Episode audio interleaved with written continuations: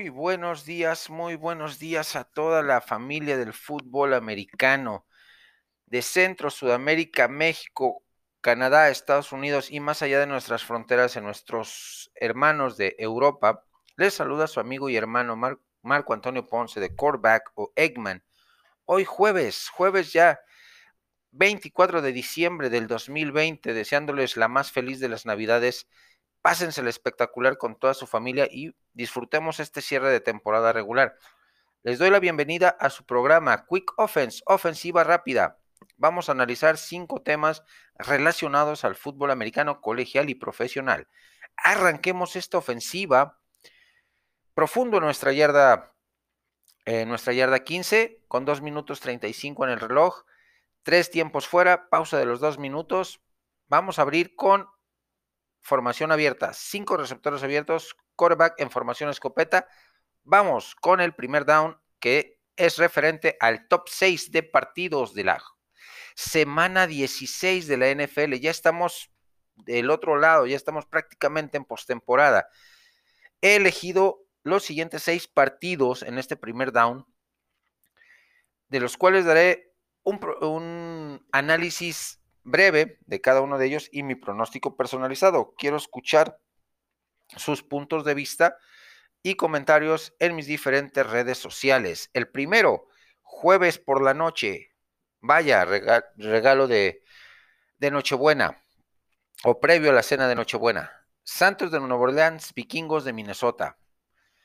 Dos equipos bastante interesantes. Uno como primer lugar de la División Sur de la Nacional, el equipo de los Santos, buscando amarrar el número uno sembrado de la Conferencia Nacional y descansar la primera semana de playoffs, mientras que Vikingos eh, está como tercer lugar de su división de la norte de la misma nacional, todavía arañando posibilidades matemáticas de llegar a postemporada. Los dos vienen de realidades parecidas la semana pasada, vienen de derrota, Saints contra el equipo de los eh, Kansas City Chiefs, de los campeones Kansas City Chiefs por 32 puntos a 29, mientras que el equipo de los vikingos vienen de caer 30 eh, puntos a 27 contra el equipo de los Chicago Bears, eh, rival divisional. Así que va a ser un duelo bastante interesante, un duelo bastante intenso, de dos buenas ofensivas, una más balanceada en cuanto a repartición de jugadas, que es la de Nueva Orleans, contra la defensiva solidísima y espectacular de, en ataque terrestre de los vikingos con Dalvin Cook y eh, bastante balance también en la ofensiva aérea. Dos defensivas bastante sólidas. En este partido me inclino por el equipo de los eh, vikingos de Minnesota para cerrar más aún la competencia en la división norte y que se defina todo en la última semana. El siguiente, día sábado, Lions contra Buccaneers. Los Lions pues prácticamente ya no pelean nada eh, más que quedar dentro del top 10 de, eh, equipos para seleccionar en el siguiente draft del 2021, mientras que los Bucaneros todavía pelean todavía buscan el boleto como comodín dentro de la, eh, conferencia nacional. Eh, Tom Brady, pues a seguir incrementando su gran palmarés, su gran eh, número de récords que tiene a lo largo de más de 20 años de carrera y a buscar llegar con un equipo diferente a postemporada. Los Lions, como les digo, pues a pensar definitivamente en la siguiente temporada, replantear eh, buscar nuevo entrenador en jefe, buscar nuevo gerente general, en iniciar el proceso de reconstrucción de este equipo. Eh, bastante, bastante bueno este partido porque Detroit va a buscar eh, dar la sorpresa, ser el partido rompequinielas, definitivamente. Y pues ponerle un traspié doloroso al equipo de Tampa Bay en su búsqueda de un, del boleto a postemporada. En este partido me inclino por el débil, por el equipo de los Lions. Ganan por diferencia de tres puntos. El siguiente nos trasladamos a la conferencia americana. es el equipo de los Steelers contra el equipo de los Colts. Dos equipos eh, que están buscando postemporada. Los Steelers con tres derrotas a cuestas de manera consecutiva. Con una situación muy complicada eh, en cuanto a tema de lesiones, en cuanto a tema de eh, que se ha vuelto muy predecible su ataque, que han abandonado el ataque terrestre eh, o, es muy mínimo. Su defensiva está soportando al equipo, pero no siempre va a tener la capacidad para mantener al equipo ganando si la ofensiva no funciona. Eh, está buscando el equipo de Pittsburgh justamente salir de esa mala racha y retomar el, camino de la victoria. Por su parte, los Colts, que tienen una cerrada, una cerradísima carrera por el primer lugar de su división, la sur de la, de la americana, con el equipo de los Titanes de Tennessee, que también vienen jugando muy bien, vienen teniendo un muy buen desempeño, pues no quieren darle espacio al equipo de Tennessee de separarse en cuanto a récord de victorias y derrotas para definir todo en la última semana. En este partido me inclino por el equipo de los acereros de Pittsburgh por siete puntos de diferencia. El cuarto encuentro de este, este top 6, Dallas Cowboys contra Philadelphia Eagles.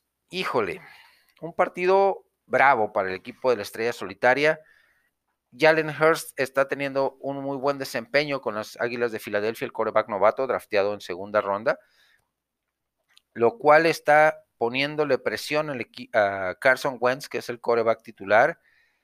Y eh, días atrás, en esta misma semana, Carson Wentz y sus agentes están en desacuerdo que le sigan dando el puesto de titular a Jalen Hurst. Eh, y están buscando un posible trade, un posible, una posible negociación para que salga Carson Wentz del equipo de Filadelfia, que es prácticamente imposible, con la cuestión del tope salarial y el contrato, eh, la extensión contractual que firmó hace poco, antes de empezar la temporada, que lo liga con el equipo de Filadelfia hasta el 2024 por una suma asegurada de más de 154 millones de dólares, lo cual impacta en 2021 la cuestión del tope salarial para el equipo de Filadelfia en casi 50.5 millones. Ningún equipo en su sano juicio va a querer absorber toda esta cantidad para tener a Carson Wentz, que es un gran talento el de Carson Wentz, pero eh, esta temporada sí le ha ido bastante mal. Por su parte, el equipo de la Estrella Solitaria ha venido hilvanando victorias importantes que a pesar de, lo malo que ha sido la temporada del, equipo de la Estrella Solitaria, aún tiene muchas posibilidades de llegar a postemporada. Tiene que cerrar con dos victorias y esperar que el equipo de Washington Football Team cierre eh, con dos derrotas este, esta parte final de la temporada para colarse a la postemporada el equipo de la Estrella Solitaria, que les digo, ha tenido mejoría en ofensiva, en defensiva, Esperemos le alcance toda la afición del equipo de la Estrella Solitaria. Esperamos que le alcance para llegar a postemporada, pero con un récord de 7-9 sería un premio muy inmerecido. En este partido le doy la victoria al equipo de la Estrella Solitaria por 10 puntos de diferencia. Nos quedamos en la conferencia nacional para el siguiente partido, eh, rivalidad divisional, en la oeste de la de la Nacional. Partido bravísimo también. Seahawks contra Rams, dos equipos, híjole, uno que viene de perder sorpresivamente contra el equipo de Jets 23 a 20, que es el equipo de Rams. Y el equipo de Seahawks que viene de ganar 20 a 15 al equipo de Washington Football Team. Dos realidades muy diferentes, pero al ser rivalidad divisional como se los ha manejado toda esta temporada, no importa lo que pasó en el partido anterior o los tres partidos anteriores con estos dos equipos, se enfrentan en rivalidad divisional. Va a ser un duelo cerradísimo, va a ser un duelo complicado para los dos equipos. Los dos quieren llegar a postemporada y no quieren cederles eh, más espacio al equipo de los Cardenales de Arizona que vienen apretando muy fuerte en búsqueda del boleto de comodín. Así que en este partido, sinceramente, pronóstico reservado, pero tengo que inclinarme por un rival, por un equipo. Me voy por el equipo de los Seahawks por tres puntos de diferencia en tiempo extra. Cierro este top 6 desde la semana 16 con un duelazo. Packers contra Titans de Tennessee. Dos equipos que seguro los veremos en postemporada, dos equipos bastante interesantes de ver. Eh, el equipo de Green Bay con Aaron, eh, con Aaron Rodgers como mariscal de campo que está teniendo un temporadón, más de 40 pases de anotación, solo 5 intercepciones. Candidato firme al MVP de la temporada, sin dudarlo. Y por su parte, la ofensiva de, Tennessee con un Ryan Tannehill que fue espectacular la semana pasada en la victoria del equipo Titán, lanzando dos pases de anotación, corriendo para otros tres. Un Derrick Henry que está muy cerca de, llegar a las 2.000 yardas esta temporada, firmando otro temporadón espectacular de Derrick Henry. Dos ofensivas muy balanceadas, dos defensivas sólidas, una muy oportunista como lo es la de los Titanes de Tennessee, a pesar de estar ranqueada en eh, lugares muy bajos, entre el 25 y el 30, pero es una defensiva muy oportunista del equipo de Mark Bravo. Así que va a ser un duelo cerrado, va a ser un duelo intenso. Me inclino por el equipo de los Titanes por 7 puntos.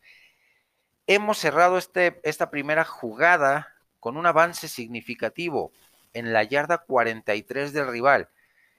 Dos minutos Pausa de, la, eh, pausa de los dos minutos, vamos a replantear nuestra ofensiva. Regresamos. Hemos regresado, mis amigos, para la segunda jugada de esta ofensiva. Estamos en la yarda 43 del rival. Se nos fue la pausa de los dos minutos. Aún tenemos nuestros tres tiempos fuera.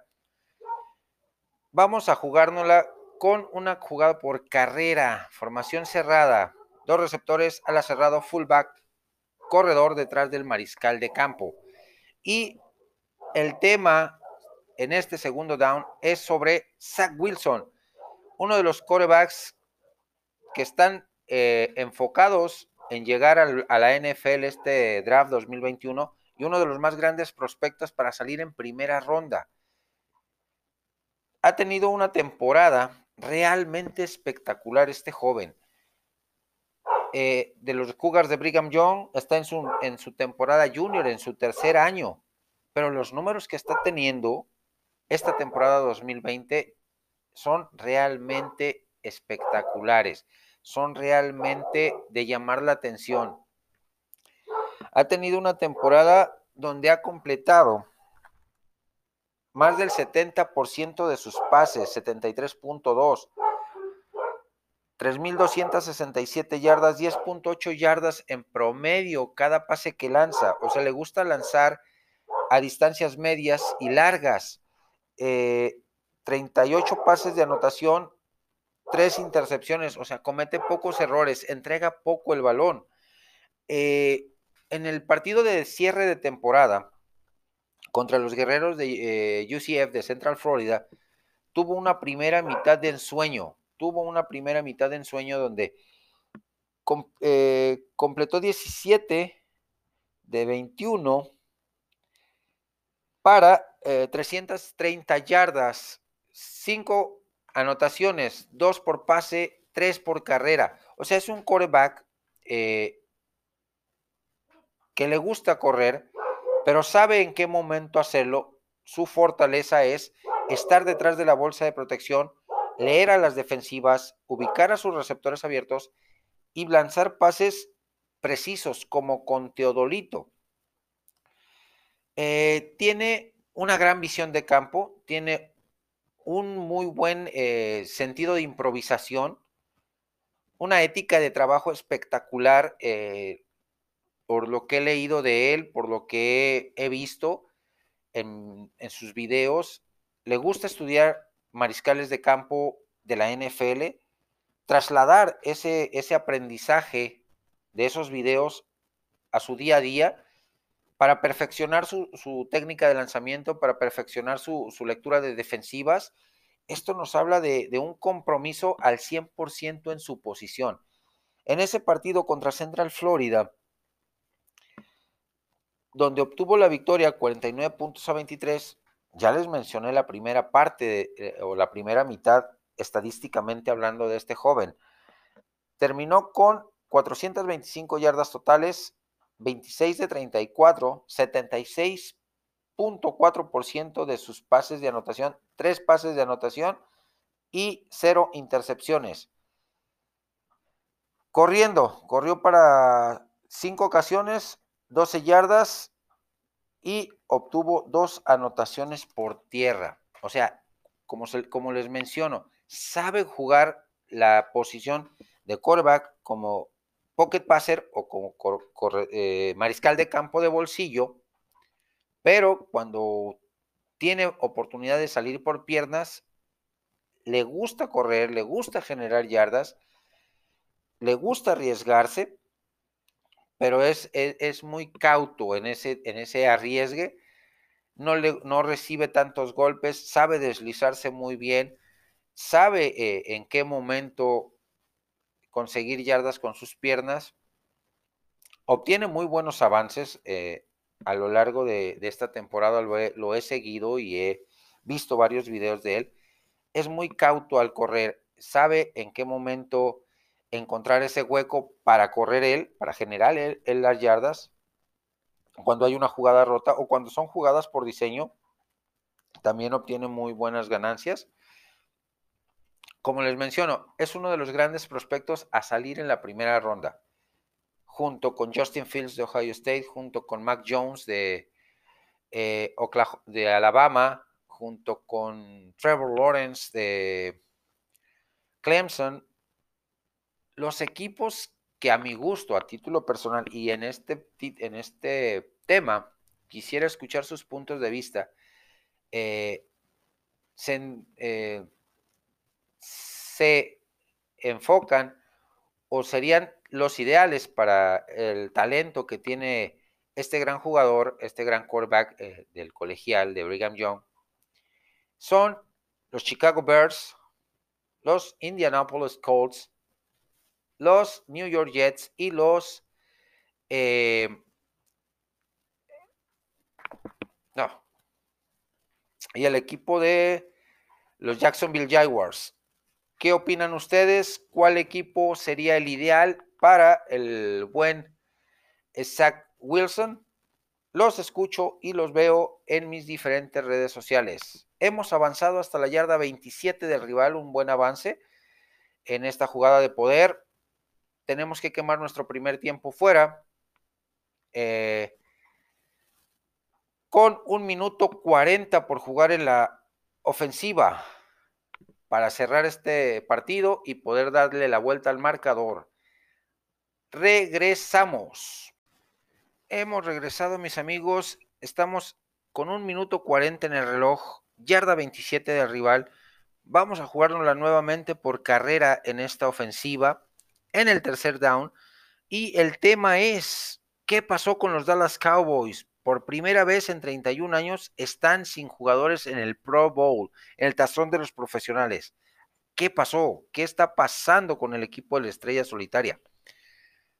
Tan sencillo. En toda la historia del equipo de la, de la Estrella Solitaria, han sido tres ocasiones en las que el equipo no ha estado en, o con representantes más bien, con representantes en el Pro Bowl o el Tazón de los Profesionales.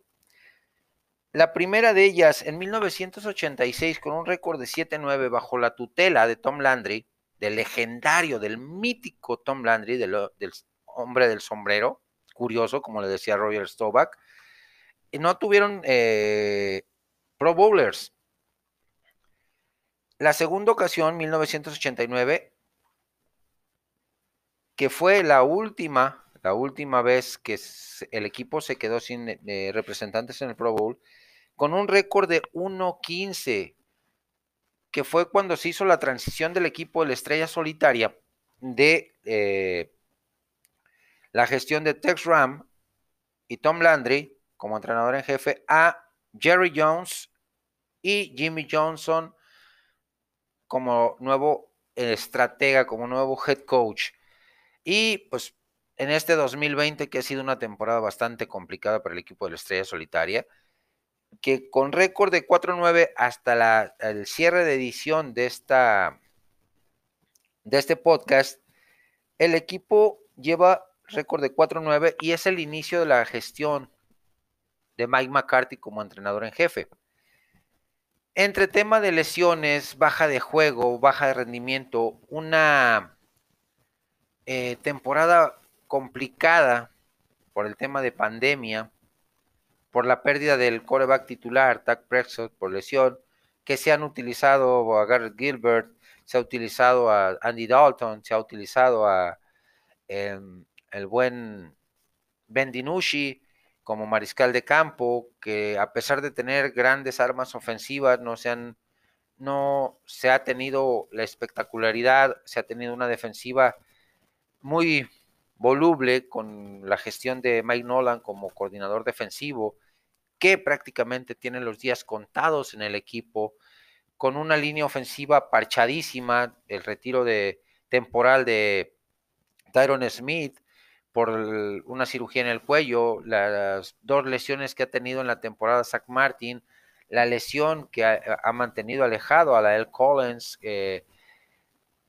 de, la, de, la línea, de la liga, el retiro de manera definitiva de nuestro centro, de Travis Frederick por el tema médico de Julian Barret, eh, el bajón de juego dramático que ha tenido Ezequiel Elliott, el corredor mejor pagado de la, liga. Eh, definitivamente las lesiones de Van Der Esch, de Sean Lee, de el bajón de juego de Jalen Smith, eh, a la defensiva de Chividobi Augusti con sus lesiones, todo este tipo de factores, todo este cúmulo de factores están provocando que el equipo de la Estrella Solitaria no tenga representantes en el Pro Bowl, que sabemos que es un mero trámite, que es un partido de exhibición, es un partido donde sí van los mejores, eh, votados por el público por cuestión de popularidad, eh, y que este tipo de, juegos, pues sí les genera ganancia a los jugadores, sí le genera ganancia a las franquicias, a la liga como tal, por todo el espectáculo de, eh, pruebas de habilidades que se hacen previo al partido. Pero sí es, es, de, es de llamar la atención que el equipo de la Estrella Solitaria no tenga representantes cuando ha sido eh, desde el 89 hasta ahorita 2020 o desde el 90 al 2020 un eh, proveedor de talento para este tipo de, espectáculos. Realmente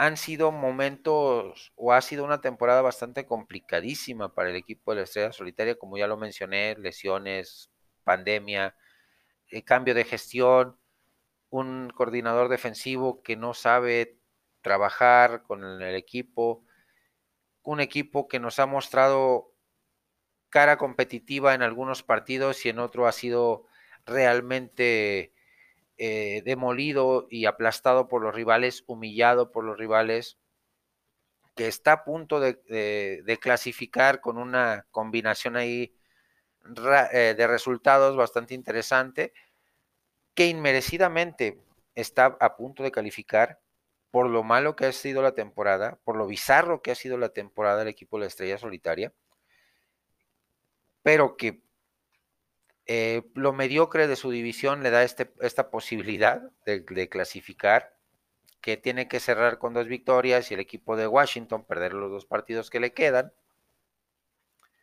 para que el equipo de la Estrella Solitaria con un récord de 7-9, que es bastante pobre, pueda aspirar a clasificar.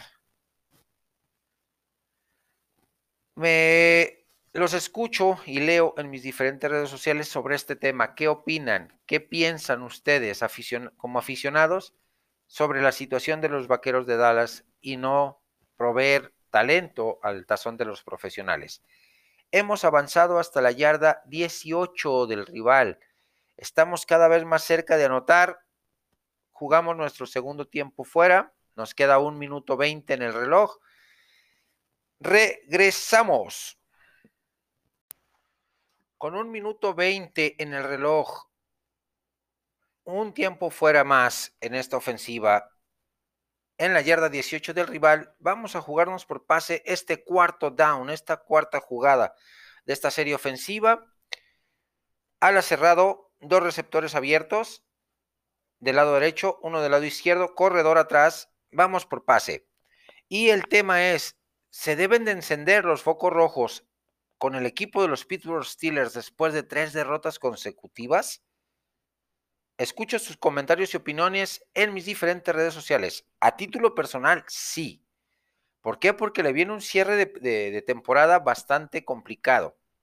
Semana 16 contra Indianapolis Colts, que están jugando muy bien, que están buscando un boleto a postemporada, que están peleando eh, por el título de la División Sur con el equipo de los Titanes de Tennessee y en semana 17 el equipo de Pittsburgh enfrenta a un rival divisional que está directamente eh, pisándole los talones al equipo de Pittsburgh y me refiero a los Cleveland Browns, que con Kevin Stefanski como entrenador en jefe están haciendo las cosas de maravilla. Baker Mayfield está teniendo un temporadón, está teniendo eh, una temporada bastante buena. El ataque terrestre combinado de Nick Shop y Karim Hunt está siendo eh, bastante fuerte. La ofensiva aérea con Jarvis Landry,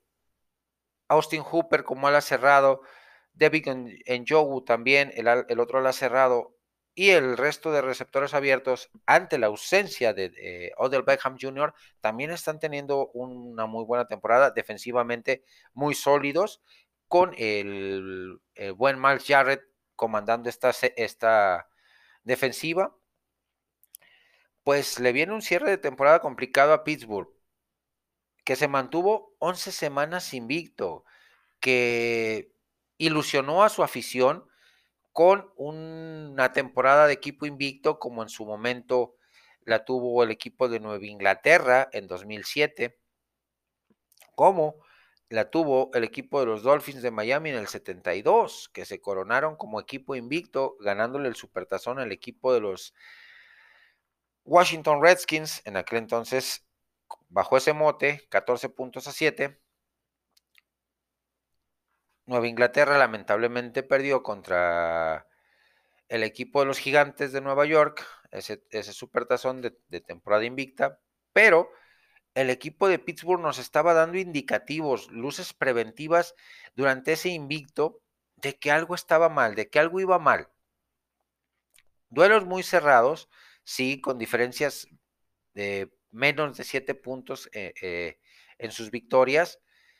Un trajín bastante eh, importante de partidos seguidos con rivales complicados, Baltimore, Tennessee, Bills de Buffalo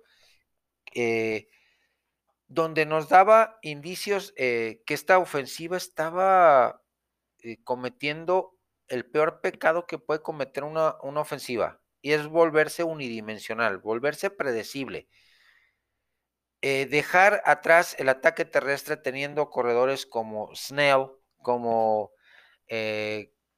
James Conner, como Anthony McFarland Jr., y enfocarte en el ataque aéreo si tienes buenas armas, eh, Dante Johnson, eh, Juju Smith Schuster, el novato Chase Claypool, que está teniendo una temporada espectacular, Eric Ibram como ala cerrada. Pero si inclinas la balanza, ya sea hacia el ataque terrestre o hacia el ataque aéreo, eres más fácil de que te lean las defensivas y vuelves predecible a tu ataque y te vuelves eh, un blanco fácil para las defensivas rivales poderte frenar, eh, mandarte cargas, mandarte eh, blitzes con constancia para que cometas errores, entregues balones, etcétera, etcétera, etcétera. Y Mike Tomlin no ha sabido en estas tres derrotas contra el equipo de Washington Football Team, que fue una derrota sorpresiva, por la manera en que Washington le planteó el partido al equipo de Pittsburgh y eh, Pittsburgh no supo descifrarle la cuestión defensiva a Ron Rivera y sus, y sus pupilos. Ese partido eh, pues fue el inicio del el tobogán de caída libre que está teniendo Pittsburgh. El siguiente encuentro fue contra los Bills de Buffalo, que perdieron 26 puntos a 15. También abandonando prácticamente el ataque terrestre, enfocándote en el ataque aéreo, tus receptores soltando muchos balones, las defensivas leyéndote perfectamente las rutas que corrían tus receptores y provocándote que cometieras errores. Y el partido que cerró eh, o ha cerrado hasta el momento este tobogán es el de el rival divisional de los Bengals de esta semana, semana 15, eh, que perdieron 27-17 en la casa del equipo de los, de los bengalíes de Cincinnati. Eh, en este periodo de tres derrotas, el equipo de Pittsburgh ha anotado 49 puntos, pero ha recibido su defensiva 76, un déficit de menos 27 puntos. O sea, tres posesiones y media, prácticamente cuatro posesiones de diferencia o touchdowns eh, que marcan este, este inicio de focos rojos, este, este encendido de focos rojos. Han obtenido 650 eh, yardas aéreas por solo 154 terrestres, un promedio de, de 216.6 yardas vía aéreo, que es un buen promedio en tres partidos, pero una caída dramática en la cuestión de eh, promedio de yardas terrestres, 51.3, y teniendo buenos corredores en tu staff, teniendo un buen tándem de corredores a los cuales les puedes distribuir el balón y que te pueden correr, que te pueden generar yardas. Si se lesiona uno, tienes a otros dos detrás de él, pero que no los ha sabido trabajar el equipo de Pittsburgh de manera adecuada. En este, en este Inter de tres, de tres derrotas, no han generado anotaciones terrestres.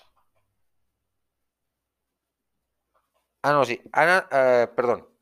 Una anotación terrestre solamente. En tres partidos es paupérrimo, es, es de pensar, es de analizar, de hacer un, un, examen de, eh, de conciencia a Mike Tomlin y, y sus coordinadores ofensivos, qué se está haciendo mal. Por su parte, aéreamente, eh, el equipo de Pittsburgh, con las armas que ya les mencioné, pues cinco touchdowns a cambio de cuatro intercepciones, por lo mismo que se está volviendo predecible el ataque, que le estás cargando la mano a una sola parte de tu ataque, no estás balanceando, no estás teniendo ese balance de 50-50 en cuestión de jugadas terrestres y jugadas aéreas, si no te estás yendo un 70-30 o un 80-20. Y eso es el peor error que puede cometer un entrenador en jefe. Como ya les mencioné, dos partidos bastante complicados para Pittsburgh en el cierre de temporada y en específico el de semana 17. Puede ganar el de semana 16 contra los Colts, pero en caso de que pierda contra Colts y los Browns les propinen la quinta derrota consecutiva en esta temporada 2020, oh Dios, puede quedar el equipo de Pittsburgh fuera del panorama de postemporada, porque Baltimore, también de su división, viene pisando fuerte, viene cerrando con bastante solidez. Eh, Lamar Jackson, Jim John Harbaugh, el entrenador en jefe, y todo el equipo de, Baltimore viene cerrando muy fuerte este, esta temporada 2020. Y si Pittsburgh no, no hace los ajustes adecuados, Mike Tomlin y su gente, se pueden quedar fuera de la postemporada. Los escucho y los leo en mis diferentes redes sociales. Estamos anotando, hemos anotado, mis amigos, hemos avanzado con este pase. Era un pase corto, pero las yardas extra de nuestro receptor nos ayudó bastante. Ese segundo esfuerzo para llegar al zona de anotación. Touchdown, hemos anotado. Vamos por el punto extra. Regresamos. Vamos a cerrar esta ofensiva, mis amigos, con el punto extra para asegurar el partido. Quedan 15 segundos en el reloj. Hay que ir por ese punto extra para sellar esta larga, larga ofensiva. Y el tema, el tema a tratar es, hay crisis en la posición de mariscal de campo de los 49 de San Francisco. Los escucho y los leo en mis diferentes redes sociales.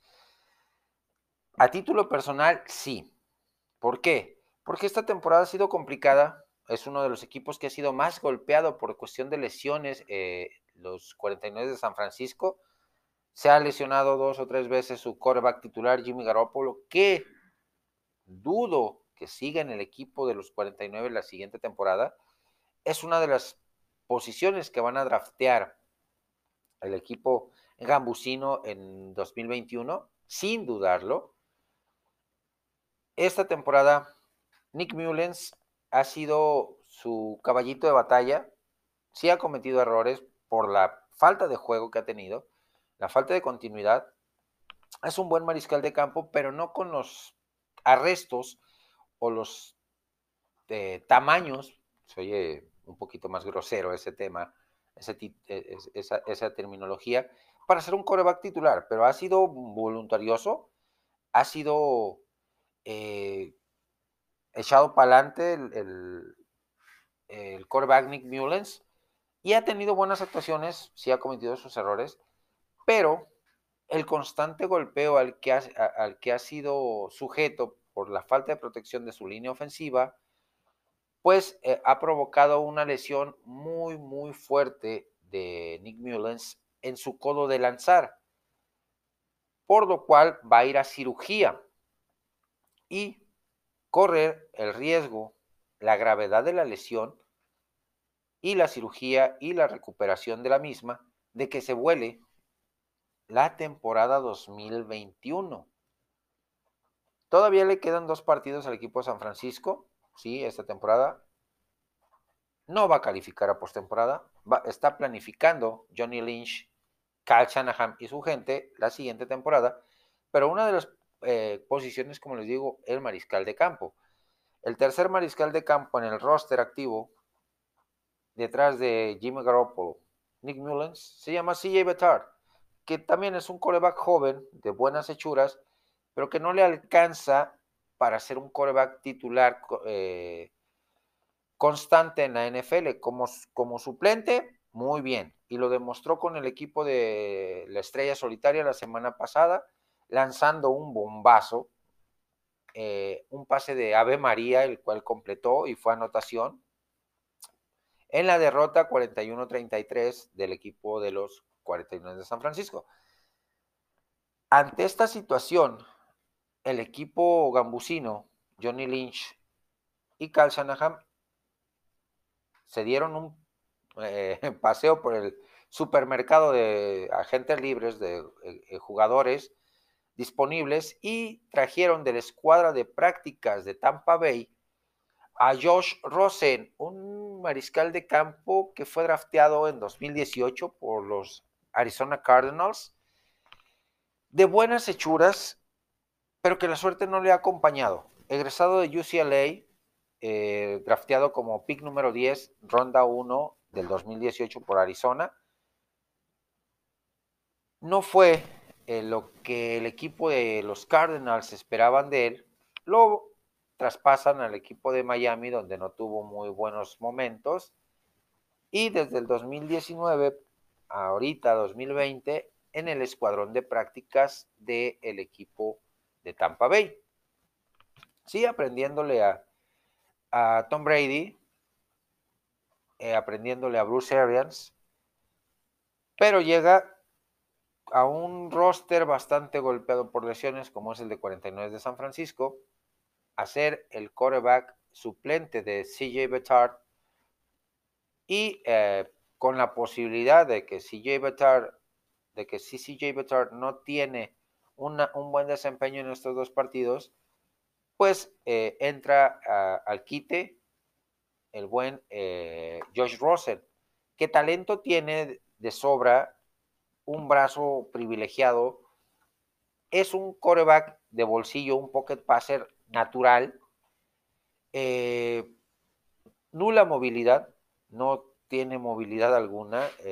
ese es un punto muy débil de su parte una mecánica de brazo muy larga a la hora de lanzar pases, lo cual eh, pues sí le complica un poquito la, vida a la hora de lanzar un pase por lo lento de su, de su mecánica, pero de que tiene una precisión bárbara eh, en trayectorias medias y largas, está de manifiestos en su carrera colegial, lo he seguido o lo seguí durante su estadía con los Osesnos de California en Los Ángeles.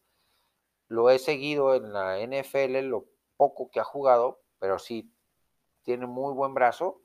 Nomás necesita estar detrás de una línea ofensiva que le proteja, que le provea sus dos, tres o cuatro segundos suficientes para detectar a sus receptores abiertos sabe improvisar bien dentro de la bolsa de protección, sabe eh, ubicar a su receptor mejor ubicado, tiene la capacidad de encontrar el punto débil de las defensivas en cuanto a las coberturas de los corners y safeties con los receptores alas cerrados y los mismos corredores cuando salen en trayectoria de pase. Los duelos favorables en este, en este aspecto. Vamos a ver qué tanto puede progresar con Cal Shanahan como entrenador en jefe, Josh Rosen, y si puede volver a, tomar ese, esos nuevos bríos para eh, tomar un rol como coreback suplente dentro de la organización de los 49, que como les digo, están en búsqueda de un mariscal de campo. Las constantes lesiones de su titular, Jimmy Garoppolo, están eh, provocando esta situación, que eh, eh, vayan a buscar en el draft del 2021, donde viene un talento espectacular, en cuanto a, generar, a quarterbacks, buscar uno y el que más suena para el equipo de los 49 es Mac Jones de Alabama, del Crimson Tide. ¿Qué opinan? Escucho sus comentarios y puntos de vista en mis diferentes redes sociales. Con esto hemos cerrado la ofensiva, ganamos el partido.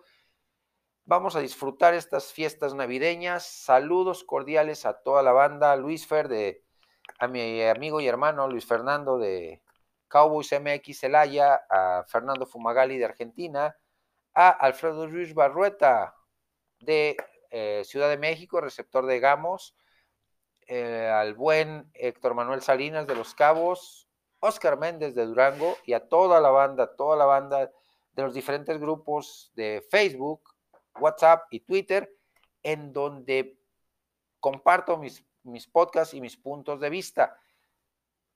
Nos vemos, disfruten estas fiestas. Hasta la próxima.